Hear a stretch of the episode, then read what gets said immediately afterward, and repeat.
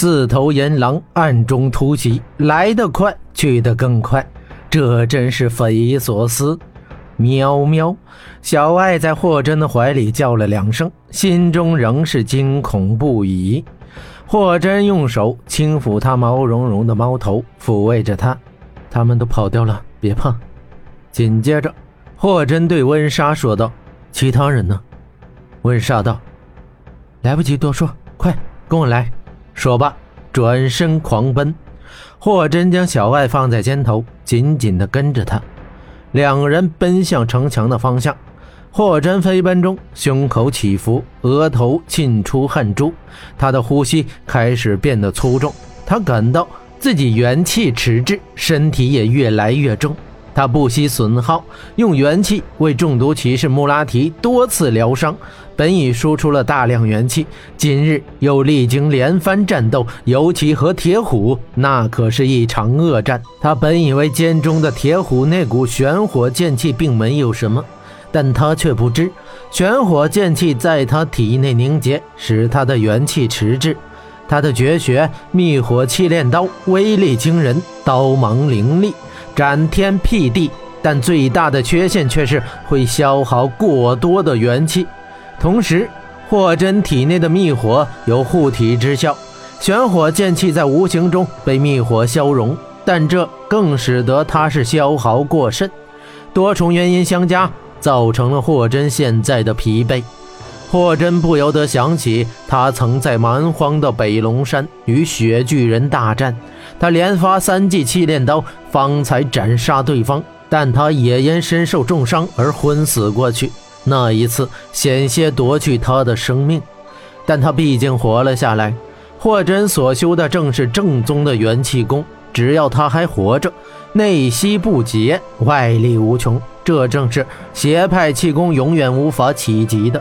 现在霍真正感到疲惫。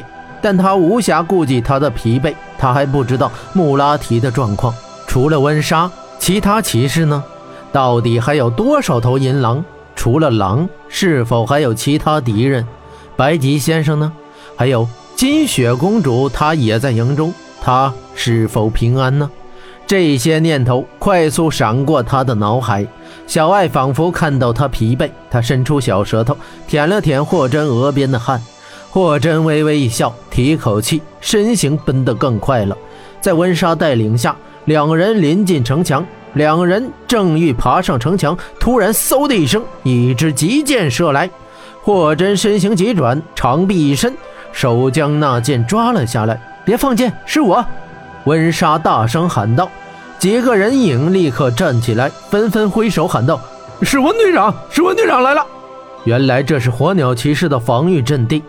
一名叫武拉夫的火鸟队长手拉长弓，背着羽箭，跑到近前说道：“温队长，你终于回来了！哦，还有霍先生，太好了！”霍真朝他点点头。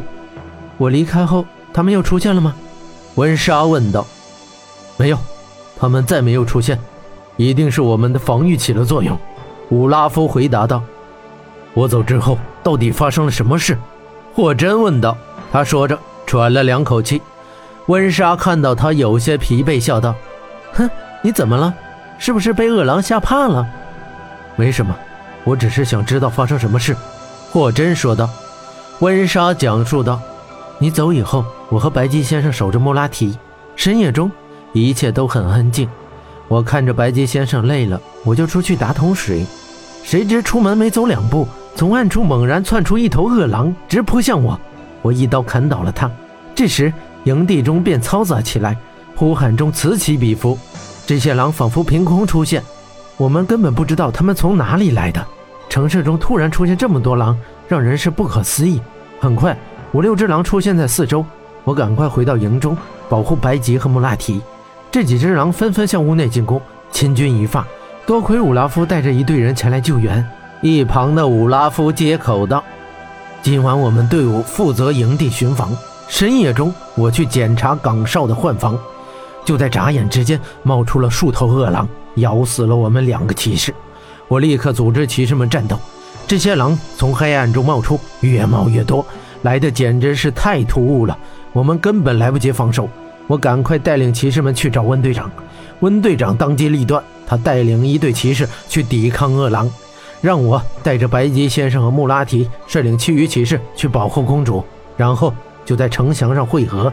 在那种情况下，敌暗我明，我又不知道敌人有多少，营地大而开阔，不利防守，所以我带领大家撤到城墙之上，这样更便于防守。